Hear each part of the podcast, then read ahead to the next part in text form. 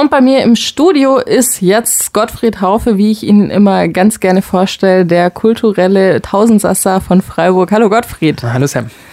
Anlässlich des 80. Jahrestags der Deportation von mehr als 375 Freiburger Jüdinnen und Juden in das Arbeitslager nach Gürs hast du das Kurzfilmprojekt Berlin-Tel Aviv ins Leben gerufen und zwar gemeinsam mit dem Laut- und Lyrik-Ensemble, das man hier auch aus Freiburg kennt, dem Freiburger Twang Popcore und der Freiburger Produktionsfirma Silberhorn Film.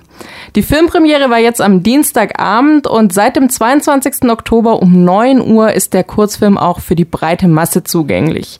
Vielleicht ganz kurz, bevor du mir jetzt gleich mehr zu dem Titel und dem Konzept verrätst, was waren denn deine ganz persönlichen Beweggründe dafür, im Sinne des Gedenkens etwas zu diesem Jahrestag beizusteuern? Ah, das sind sicherlich eine äh, ganze Zahl an Hintergründen. Mein ganz privater, persönlicher Hintergrund ist, dass ich ähm Geschichte studiert habe, mich viel mit Geschichte, äh, aber auch mit politischer Bildung, mit historischer Bildung äh, beschäftige, eben sowohl im Privaten als dann jetzt eben auch im Rahmen meiner äh, Projekte und Kulturprojekte. Und als ich erst dann auch irgendwann erfahren habe, dass sich die Deportation von Freiburger Jüdinnen und Juden in diesem Jahr zum 80.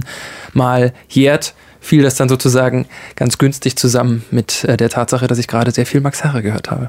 Und daraus ist ein Kurzfilm hervorgegangen. Berlin Tel Aviv ist der Titel und auf jeden Fall ein Titel, der vielleicht manchen da draußen schon was sagt und gerne mit Max Herre und Sophie Hunger in Verbindung gebracht wird. Was hat denn dieser Songtitel mit diesem Kurzfilm von dir zu tun und worum geht es darin? Genau, also kann ich ja gleich mit dem Verdacht aufräumen, dass wir natürlich das nicht geklaut haben. Das, äh, der Film hat auch nicht zufällig den Titel von Max Herres Song, sondern das ist nicht nur beabsichtigt, sondern wir haben das Lied von Max Herre, was er geschrieben hat und zusammen mit Sophie Hunger dann aufgenommen und äh, präsentiert hat. Äh, dieses Lied haben wir genommen mit Zusage von eben Max Herre und haben es als, man würde wahrscheinlich sagen, Musikvideo umgesetzt. Also sind die Sängerinnen und Sänger und Sprecherinnen und Sprecher, ist ja Sprechgesang von Max Herre, beim tatsächlichen tatsächlichen Machen. Es wird keine Story gezeigt, sondern sie sind beim Singen oder eben beim Sprechen gefilmt und es erzählt eben die Originalgeschichte, die auch in dem Lied von Max Herre äh, dargelegt wird. Und es ist äh, eine sehr, sehr bewegende, sehr ergreifende Geschichte, die von einem 13-jährigen Mädchen im Jahr 1938 äh, von ihrem Vater aus eben Berlin nach eben Tel Aviv, zufällig auch die Partnerstadt von Freiburg in Israel, ähm, geschickt wird und zwar kurz bevor er wiederum von den Nazis abgeholt wird und nach Sachsenhausen deportiert wird. Also eine Geschichte aus dem Holocaust, die aus meiner Sicht paradigmatisch ist, die übertragbar ist auf unzählige Schicksale und aus meiner Sicht deswegen auch äh, übertragbar ist auf die Schicksale von Freiburger Jüdinnen und Juden. Ist die Idee denn aus diesem Song entstanden oder woher kommt sie? Tatsächlich ja. Als ich dieses Lied äh, gehört habe, ist eigentlich das passiert, was, wenn ich irgendwie mir so projektmäßig was in den Kopf setze, häufig auf diesem Wege passiert, dass mich etwas emotional greift und dann denkst du dir, was kann ich daraus machen? Was kann ich aus dieser Berührung, die ich empfinde, machen? So, und dann kam irgendwie für mich eigentlich nur in Frage, daraus möchte ich was Filmisches machen. Weil es so ergreifend ist, ich wollte dazu die richtige Stimmung in den Gesichtern der Menschen, die es singen und sprechen, auch zeigen. Und das waren einige Menschen. Und jetzt dreht sich ja in der Welt gerade alles um Corona und auch Chorproben standen ja häufiger mal in der Kritik, beziehungsweise es war fraglich, äh, wie leicht das Virus dadurch übertragen werden kann, dass man singt. Ich könnte mir vorstellen, dass ihr da einigen Hürden begegnet seid, auch in den letzten Monaten beim Dreh des Films.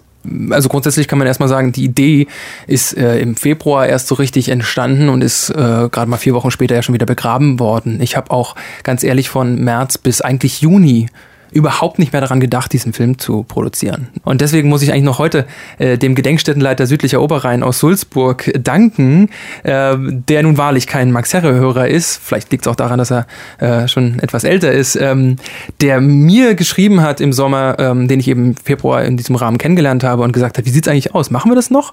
Und ich habe gesagt, ja, was? Nein, das schaffen wir auf keinen Fall. Ist viel zu kurzfristig. In, in zweieinhalb Monaten, drei Monaten, das ist, das geht nicht. Und äh, ja, die Hürden waren natürlich ich auch jetzt im Sommer, als es äh, alles etwas besser aussah und die Lockerungsmaßnahmen alle durchgeführt waren schon, finde erstmal einen Raum, in dem 50 Leute gleichzeitig sein können und davon singen 40.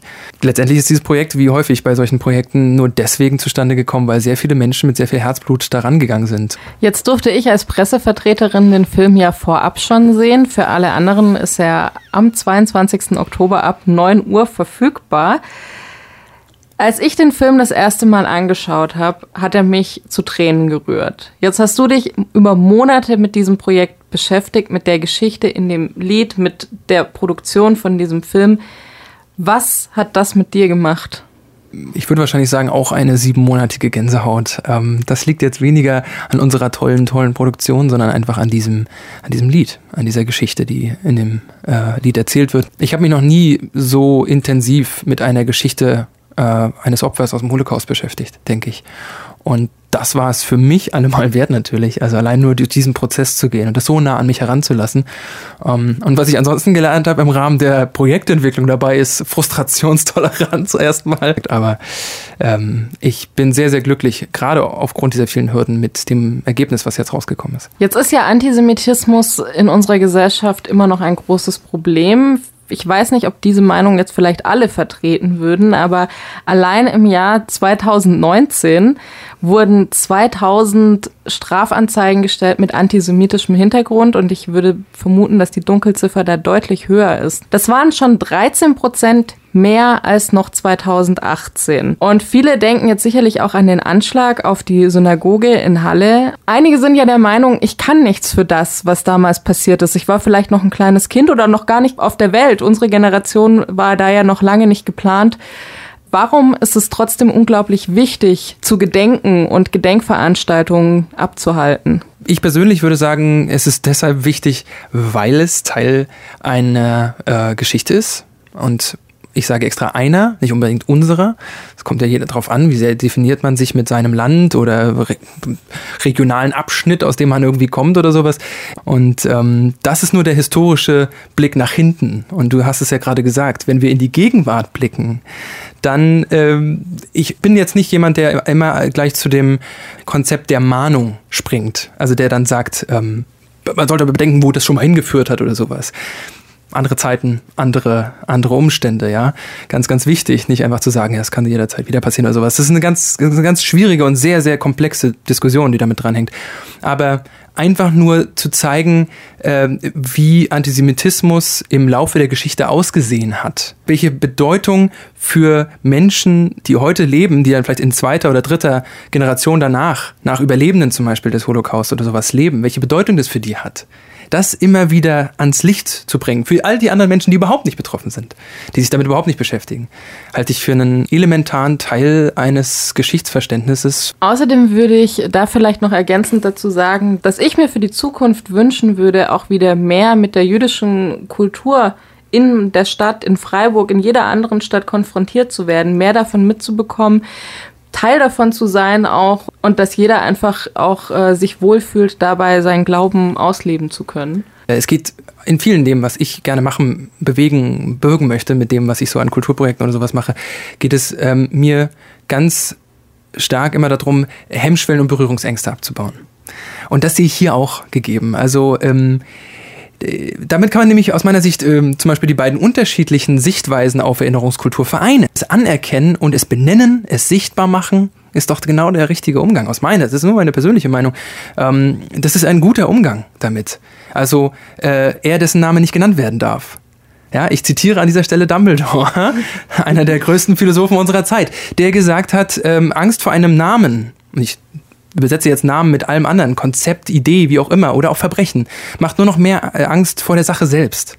Also etwas nach außen zu tragen, immer, immer, immer führt es dazu, dass du, dass deine Berührungsängste damit abgebaut werden. Ich danke dir, Gottfried, für diesen wunderschönen Bogen zu Harry Potter und andererseits natürlich für das Gespräch. Vielen Dank und vielen Dank auch für den wunderschönen Kurzfilm. Ich habe zu danken.